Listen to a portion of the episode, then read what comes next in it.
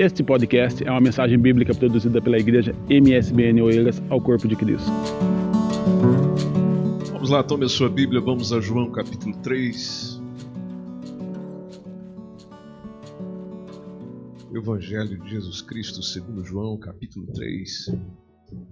Esse texto é conhecido, foi um dos encontros que Jesus teve com uma pessoa ah, muito importante da sua época.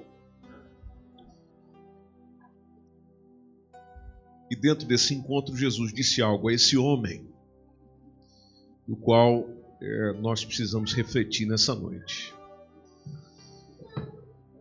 Encontraram João capítulo 3? Versículo 1 diz assim a palavra do Senhor: E havia entre os fariseus um homem chamado Nicodemos, príncipe dos judeus. Presta atenção no texto. Um homem chamado Nicodemos. Entre os fariseus, um homem chamado Nicodemos. Qual a importância dele? Príncipe dos judeus. Este foi ter de noite com Jesus e disse-lhe: Rabi, bem sabemos que és mestre vindo de Deus, porque ninguém pode fazer estes sinais que tu fazes se Deus não for com ele. Respondeu, Jesus respondeu e disse: Na verdade, na verdade, eu te digo que aquele que não nascer de novo não pode ver o reino de Deus. Muito obrigado. Pode tomar seu assento, por favor.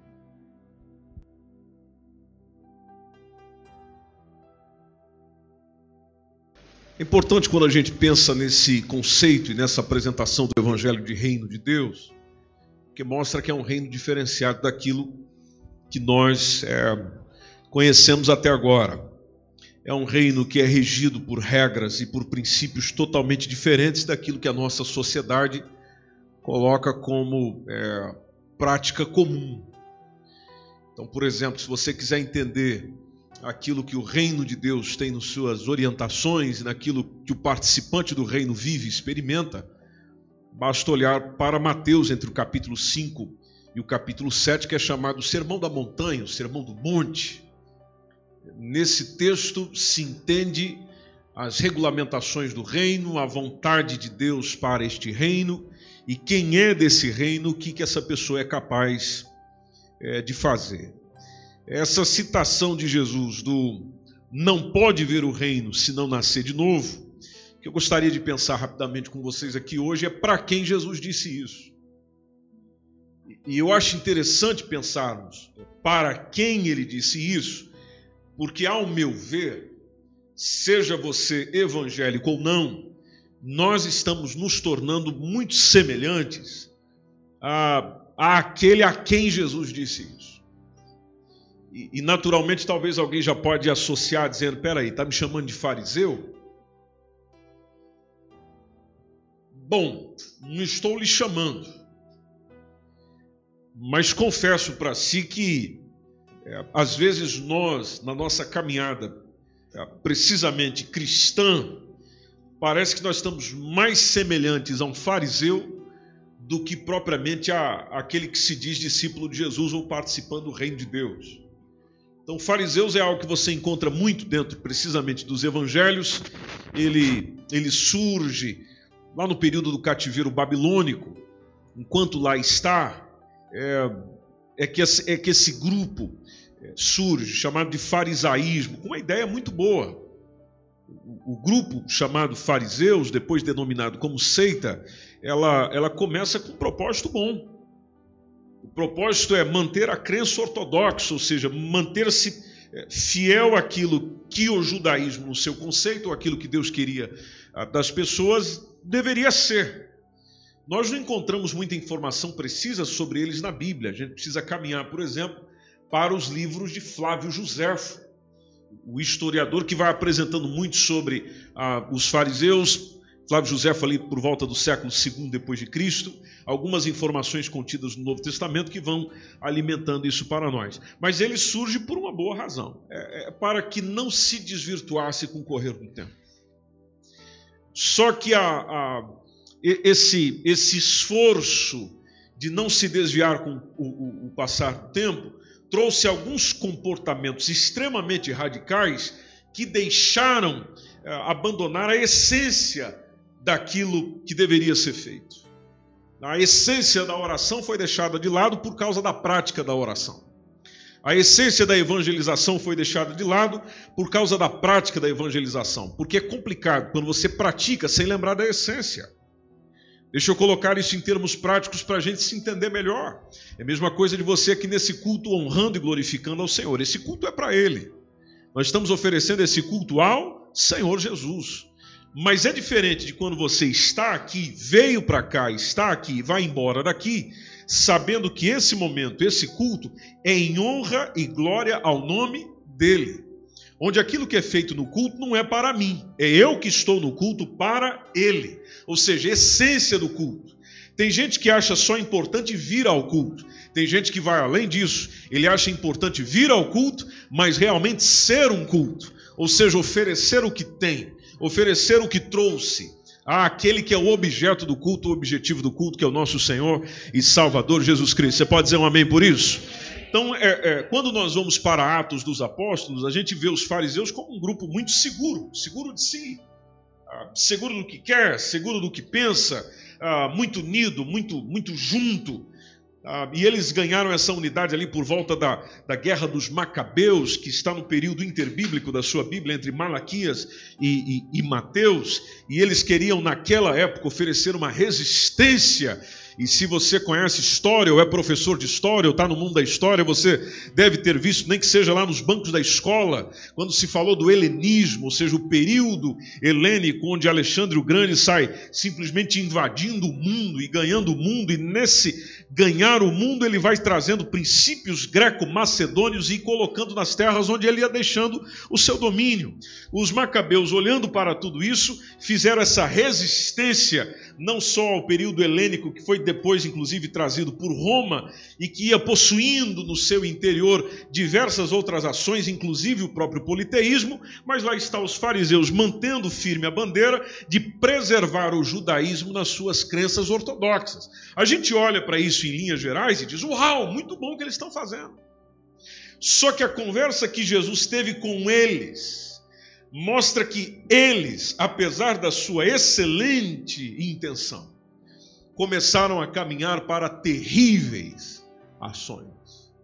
E, e, nessas conversas e nesses embates que Jesus teve com eles, tem um bastante significativo, que é aquele que está em Mateus 23. Você pode acompanhar comigo na sua Bíblia. Mateus 23 é onde a, a, a conversa foi mais, mais dura, mais complicada. Você pode ver que Jesus vai censurando tanto os escribas quanto os fariseus. Escribas era o pessoal do ensino. Os fariseus já expliquei o que é. Então Jesus fala à multidão e aos seus discípulos, dizendo: Na cadeira de Moisés estão assentados os escribas e os fariseus. Jesus dizendo isso aos seus discípulos. Versículo 3, lá está Jesus chamando a atenção e dizendo: Observai, pois, observem eles.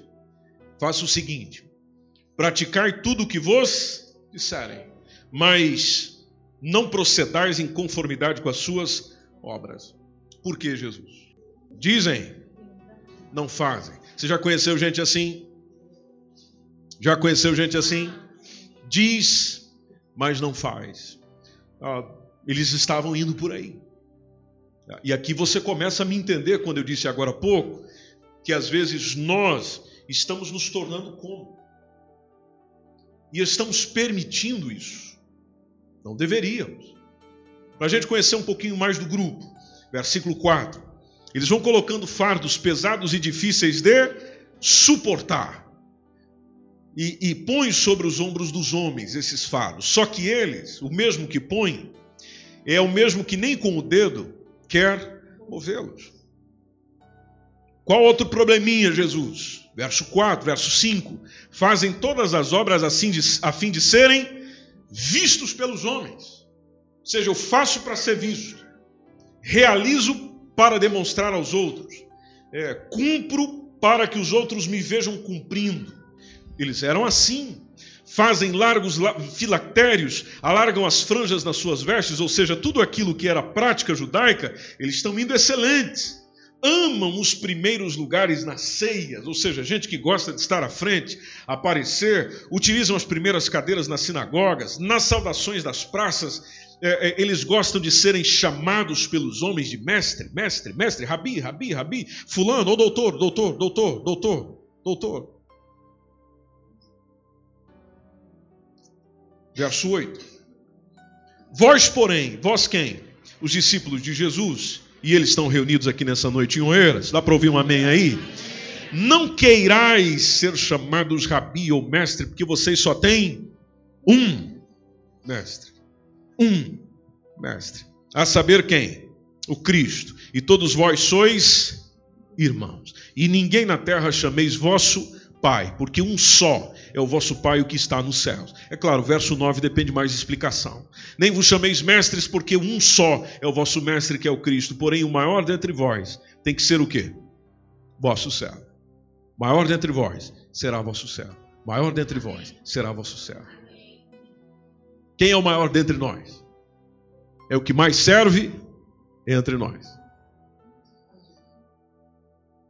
E o que a si mesmo se exaltar, vai acontecer o quê? Vai ser humilhado. E aqui mesmo se humilhar, será exaltado. Aí Jesus volta no grupo. Ai de vós, escribas e fariseus, e chama-os de hipócritas, porque vocês fecham aos homens o reino dos céus, e nem vós entrais, e nem deixais entrar aos que estão entrando. Ai de vós, escribas e fariseus, vocês são os hipócritas, porque vocês devoram as casas das viúvas, sob o pretexto de prolongar das orações, por isso sofrereis mais rigoroso juízo.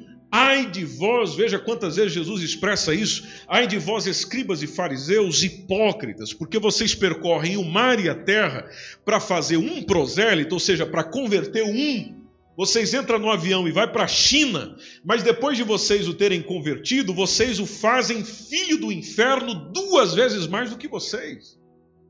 Terrível isso aqui.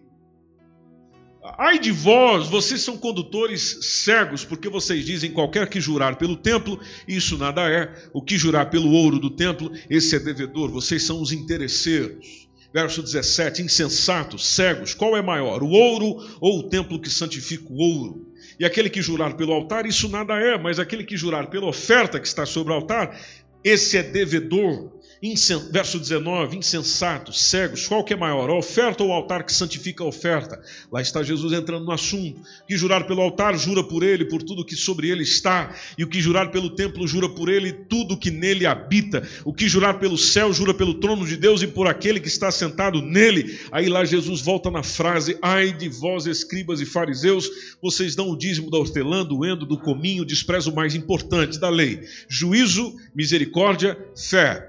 Façam essas coisas, não preciso omitir aquelas. Verso 24: Condutores cegos, você escoa um mosquito, engole um camelo. Ou seja, vocês se importam com as coisinhas pequenininhas, na hora de tomar o chazinho, mas na hora de aceitar muita coisa, vocês engolem a coisa grande, segundo as palavras de Jesus. Ai de vós, escribas e fariseus, hipócritas, vocês limpam o exterior do copo e do prato, mas o interior está cheio de rapina e de iniquidade. Fariseu, cego. Limpa primeiro o interior do copo e do prato, para que também o exterior fique limpo. Ai de vós, escribas e fariseus hipócritas, pois que sois semelhantes aos sepulcros caiados, que por fora realmente parecem formosos, mas interiormente estão o quê? Cheio de ossos mortos e de toda imundícia. Então, assim também vós exteriormente pareceis justos, na expressão de Jesus, mas interiormente vocês estão cheios de hipocrisia e de iniquidade. Jesus estava tão nervoso nesse dia que já em grudou no 29 e disse: Ai de vós, escribas e fariseus, hipócritas, vocês vão edificando os sepulcros dos profetas, vão adornando os monumentos dos justos, e aí vocês dizem: Ah, se nós existíssemos naquele tempo dos nossos pais, nós nunca nos associaríamos com aquela gente para derramar sangue do profeta. Jesus mesmo diz: Vocês testificais que sois filhos dos que mataram os profetas. Enchei vós, pois, a medida dos vossos pais. Vocês são serpentes, vocês são raças de víboras. Como é que vocês vão escapar da condenação do inferno? Que palavra difícil, que palavra dura. Pois é, é para esse grupo que pela madrugada um homem chamado Nicodemos, ou pela noite, melhor dizendo, um homem chamado Nicodemos do grupo dos fariseus, príncipe dos judeus, vem ter com Jesus. A esse indivíduo que fazia parte desse grupo, que numa característica positiva dos fariseus estava sim interessado em obedecer a Deus. Mas numa característica negativa, eles comportavam-se conforme as suas próprias regras religiosas e, e, e, colocavam essas regras religiosas tão importantes quanto a lei de Deus. O indivíduo que fazia parte de um grupo que os outros olhavam e admiravam esse grupo pela sua piedade, pela sua entrega, pela sua devoção. Mas é, essa piedade frequentemente era uma piedade hipócrita, como Jesus denuncia, porque eles admoestavam os outros para que vivessem ah, segundo os padrões que eles mesmos não conseguiam cumprir. O indivíduo que vem reunir com Jesus é o indivíduo que, numa característica positiva dentro do seu grupo, acreditava numa ressurreição física, acreditava na vida eterna, que são coisas boas que a gente descobre dentro de Atos dos Apóstolos, só que numa característica negativa está Nicodemos fazendo parte de um grupo onde está mais preocupado é, em parecer bom do que obedecer a Deus. É um indivíduo como esse que Jesus chega e diz necessário é nascer de novo. Nascer de novo. Vocês conhecem esse texto, precisamente você que é leitor da Bíblia e já ouviu diversas reflexões sobre isso. Nascer de novo nos lembra conversão. É preciso conversão. É preciso mudança. É preciso nova vida. É preciso voltar atrás. É preciso transformação. Porque, vamos lá, vamos e convenhamos exceto você que está visitando hoje pela primeira vez, ah, não se envolveu com o Evangelho, não, ainda não assumiu um compromisso com Jesus, essa palavra não é para você. Eu digo aqui para quem já fez isso. Gente querida, se nós estamos caminhando na fé há um bom tempo, há alguns anos, há alguns de nós algumas décadas, e tudo isso ainda não foi capaz de transformar o nosso interior, não existe nada errado com, nada, não existe nada errado com o Evangelho. Não existe nada errado com Jesus. Não existe nada errado com Deus. Tem algo errado com a gente. Ou seja, nós ainda não, não, entendemos o nascer de novo. Ah, mas eu fui batizado. Pois é, foi batizado, mas nasceu de novo. Sim, mas eu fui levado às águas. Ah, foi, mas não nasceu de novo. Ah, estás igual como antes. Ah, em alguns casos, como disse Jesus, talvez a gente está se tornando pior. Aí vem a pergunta: cadê a mudança? Cadê a mudança que Deus vai operando na vida daquele que aceita Cristo como seu salvador pessoal? Cadê aquela modificação radical, aquela transformação que deve ir acontecendo na maneira de ser, na maneira de pensar, na maneira de agir? Precisamente com relação ao pensamento. A gente lê Filipenses 4 e 8 e, e, e, associa ao tempo presente, parece que nós estamos fazendo tudo o oposto daquele texto. Aquele texto que vem dizendo para nós pensarmos em tudo o que é bom, em primeiro lugar, tudo o que é verdadeiro. Parece que a gente passa o dia inteiro só pensando no que é mentira. A gente acredita até nas mentiras que o diabo quer contar para nós. E, e nos chamamos gente de Deus, gente de Cristo. Ah, o texto diz que nós deveríamos pensar naquilo que é respeitável, mas nós vivemos a nossa semana pensando naquilo que não merece respeito nenhum.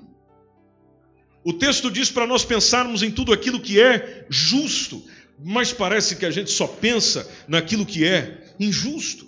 O texto diz: pense no que é puro. A gente passa o tempo todo pensando somente naquilo que o Evangelho chama de impuro. Tudo que é amável, a gente vai pelo caminho oposto. Tudo que é de boa fama, a gente vai por aquilo que é de má fama. O que é de má fama, a gente comenta, a gente conversa, a gente marca um café, é, trocamos as nossas impressões de tudo aquilo que é mal, de tudo aquilo que compromete, às vezes, o bom serviço do Evangelho. Nós nos reunimos para falar mal. Não deveria ser assim. Quando que a gente vai se reunir para falar bem? Quando que a gente vai se reunir para falar boas coisas, ouvir boas coisas, dizer boas coisas, deixar acontecer e fluir uma boa conversa de boas coisas? Tanto que até diz no texto: tudo que é de boa fama e se alguma virtude há. Se há algum benefício, se há alguma coisa digna de elogio, ah, se existe louvor ali, então a recomendação é: seja isso que ocupe o vosso pensamento. Seja isso que ocupe o vosso pensamento. Ontem em Lisboa, partilhava com os irmãos uma, uma reflexão baseada nesse texto e, e fiz analogia com relação à alimentação. Ah, todos nós trazemos para dentro da nossa boca o que a gente quer. Então a gente olha a comida, tem ali a proposta. A comida pode ser boa para mim ou ruim para o meu corpo, mas eu trago ela para a boca se eu quiser. Depois que eu coloco ela na boca, o que, que a gente faz? mastiga, sente o gosto. Depois da mastigada, manda para dentro. Depois de mandar para dentro, vem os efeitos. É, os efeitos aconteceram porque eu comi, eu quis comer. Eu quis comer. Eu não posso colocar a culpa na comida propriamente dita. Ah, essa comida engorda. Não, eu tenho aqui nesse caso, trazer a, a, a indignação para mim mesmo por ter comido aquilo que engorda. Mas caminhando nessa perspectiva, trazendo para o aspecto do pensamento, é o mesmo sentido. Ao nosso redor e bem junto da nossa mente estão passando diversos pensamentos, sejam eles bons, sejam eles ruins. Eu só mantenho aquilo que eu quero. E tem gente que vai pensando ah, totalmente o oposto daquilo que está dizendo em Filipenses 4 e 8 e vai trazendo isso, vai alimentando isso, vai mastigando isso, vai mantendo isso dentro. Bom, que tipo de qualidade de vida que a gente vai ter? A pior possível. Porque os pensamentos regem a vida. Pensamentos orientam as nossas palavras. Por isso que a recomendação bíblica é da gente encher o coração, o pensamento, com a palavra de Deus, para que eu pense nela, reflita nela, medite nela, de dia e de noite, pois aquele que vai fazendo o que ela diz é como árvore plantada junto a ribeiros de água, a qual dá o seu fruto na estação própria, cujas folhas não caem, tudo quanto faz prospera. Pensamento adequado, pensamento ajustado. Os fariseus iam fazendo tudo isso aqui justamente por causa do seu pensamento. A um fariseu, Jesus chega e diz: é preciso nascer de novo. Você tem que nascer de novo. Ah, mas eu já conheço Bíblia. Não, você tem que nascer de novo. Mas eu já passei por um monte de processo religioso. Você tem que nascer de novo. Jesus não diria a mesma palavra para mim e para você hoje. Aliás, não é isso que ele está dizendo agora. É necessário nascer de novo. Ou seja, é necessário reconhecer a minha situação de pecador, arrepender-me do meu pecado, mostrar ao mundo a obra que Cristo operou no meu interior, do qual é chamado no Evangelho de regeneração, ou seja, onde existe uma nova vida, e existindo essa nova vida, esse novo nascimento, eu posso realmente não só entender o que Cristo vem trazer para mim, como Ele sendo essa nova vida que eu busquei e decidi ter, assim como aqueles que estão ao meu redor vão entender também essa nova vida que Cristo faz. É um perigo se eu e você estiver caminhando para onde os fariseus caminharam. É um perigo se eu e você estivermos procedendo como eles procedem. É um perigo. Mas a boa notícia dessa tarde, gente querida, é que se eu estiver caminhando por aí, eu ainda posso ter um encontro com Jesus como Nicodemos teve. E eu posso começar de novo como Nicodemos começou. Aliás, Nicodemos fez aquilo que todos nós, numa justiça ou no aspecto justo do tratamento das coisas, somos chamados a fazer. Esse mesmo Nicodemos veio a crer em Jesus posteriormente. Porque se você caminhar um pouquinho mais no capítulo 7, João, só que no capítulo 7, versículo, a gente pode pegar ali desde o versículo 40 onde as pessoas foram testemunhando sobre Jesus e diziam: Olha, é, esse que acabou de falar aí é um profeta. Aí tinha outros conforme diz o versículo 41, que dizia: Este é o Cristo, esse é o Cristo. Aí tinha outros que ouviam Jesus e dizia: Mas o Cristo vem da Galiléia? Uns perguntavam dizendo: Não diz a Escritura que o Cristo vem da descendência de Davi, da, da, descendência de Belém, da aldeia de onde era Davi? E aí entre o povo havia muita dissensão, é exatamente como está construído o versículo 43. Havia muita dissensão entre o povo por causa de Jesus. Inclusive, verso 44, João disse que tem um, alguns que queriam prendê-lo, mas ninguém encostava a mão nele. Os servidores foram ter com os principais dos sacerdotes e fariseus, conforme diz o texto, e eles lhes perguntaram: por que vocês não trouxeram Jesus? Aí os servidores responderam: olha, nenhum homem falou como nós ah, ouvimos este homem falar. Ele é diferente. Tem um negócio diferente ali. A gente não trouxe ele junto, não. Responderam-lhe, pois, os fariseus: será que vocês foram enganados também? Ah, creu nele, porventura, alguns dos principais ou dos fariseus? Olha o que eles perguntaram. Será que algum de nós aqui que entendemos do assunto, sabemos do assunto, andou crendo nele? Mas essa multidão que está aí, que inclusive acredita nele, não sabe a lei, essa multidão é maldita. Esse era o grupo que o Nicodemos fazia parte que tinha essa opinião, que tinha esse ponto de vista. Só que o versículo 50 diz que o Nicodemos, que era um deles, inclusive está aí no texto, que antes fora ter com Jesus. Ele está na reunião. E ele pergunta para os seus colegas, dizendo: Porventura condena a nossa lei um homem sem primeiro o ouvir e ter conhecimento? Do que ele faz. Ou seja, nós vamos tratá-lo com injustiça sem ouvi-lo. Ele não chega a dizer aqui, pelo menos o texto não registra, dizendo eu fui ouvi-lo de noite. A minha agenda estava cheia, a agenda dele também, nós só tínhamos um espacinho à noite, eu fui ouvi-lo. Antes de poder dizer alguma coisa sobre ele, eu fui ouvi-lo. Antes de poder falar se ele presta ou não, eu fui ouvi-lo. Eu fui ter com Ele. Eu fui ouvir dele.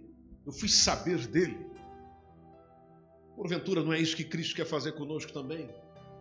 Permitir que nós o ouçamos, o percebamos, o entendamos, para que entendendo, ouvindo, apreciando o que ele nos diz, pensando no que ele nos diz, os alimentando, mastigando um pouquinho o que ele nos diz, nós entendamos essa nova vida, esse novo nascimento, que só pode vir dele e fora dele sem condição de vir. Não é isso que o Senhor nos chama, não é isso que o Senhor quer, não é esse nascer de novo que o Senhor quer trazer para nós também. Eu creio que sim. Por isso que partilho essa palavra com você. O convite que eu te faço nessa noite é Vamos pegar aquilo que Jesus disse e entender as palavras sinceras ditas por Jesus a este homem sincero que também queria saber muito. E vamos nascer de novo. Aí você pode estar dizendo, mas, mas por que está fazendo esse convite para mim? Ah, sendo que eu já aceitei Jesus e tal. Sim, pode ter acontecido, mas a minha pergunta não é se você o recebeu, a minha pergunta é se você nasceu de novo é, é se você olhando para si mesmo, tanto homem quanto mulher, consegue ver realmente novidade de vida em você, dependendo do seu tempo de fé. Se você recebeu Jesus semana passada ou há 30 anos atrás, mas nesse tempo você sentiu diferença em quê? No seu interior, qual o diferencial? Aquilo que você era bate com o que você é hoje olhando para dentro de si mesmo. Quem está a seu redor? Quem caminha com você? Seus familiares, sua gente, seu povo, seus amigos, quando olham para si, veem o que? Desse novo nascimento, desse novo ser, dessa nova pessoa. Por isso, volto a convidar. Vamos nascer de novo. Nós precisamos disso. para que a gente não permita entrar no caminho do fariseu, entrar na, na ideia do fariseu, entrar na pregação do fariseu, onde eu chego, exijo, exijo, exijo, exijo, exijo, mas não faço. Falo aos outros o que eu não consigo falar a mim. É preciso nascer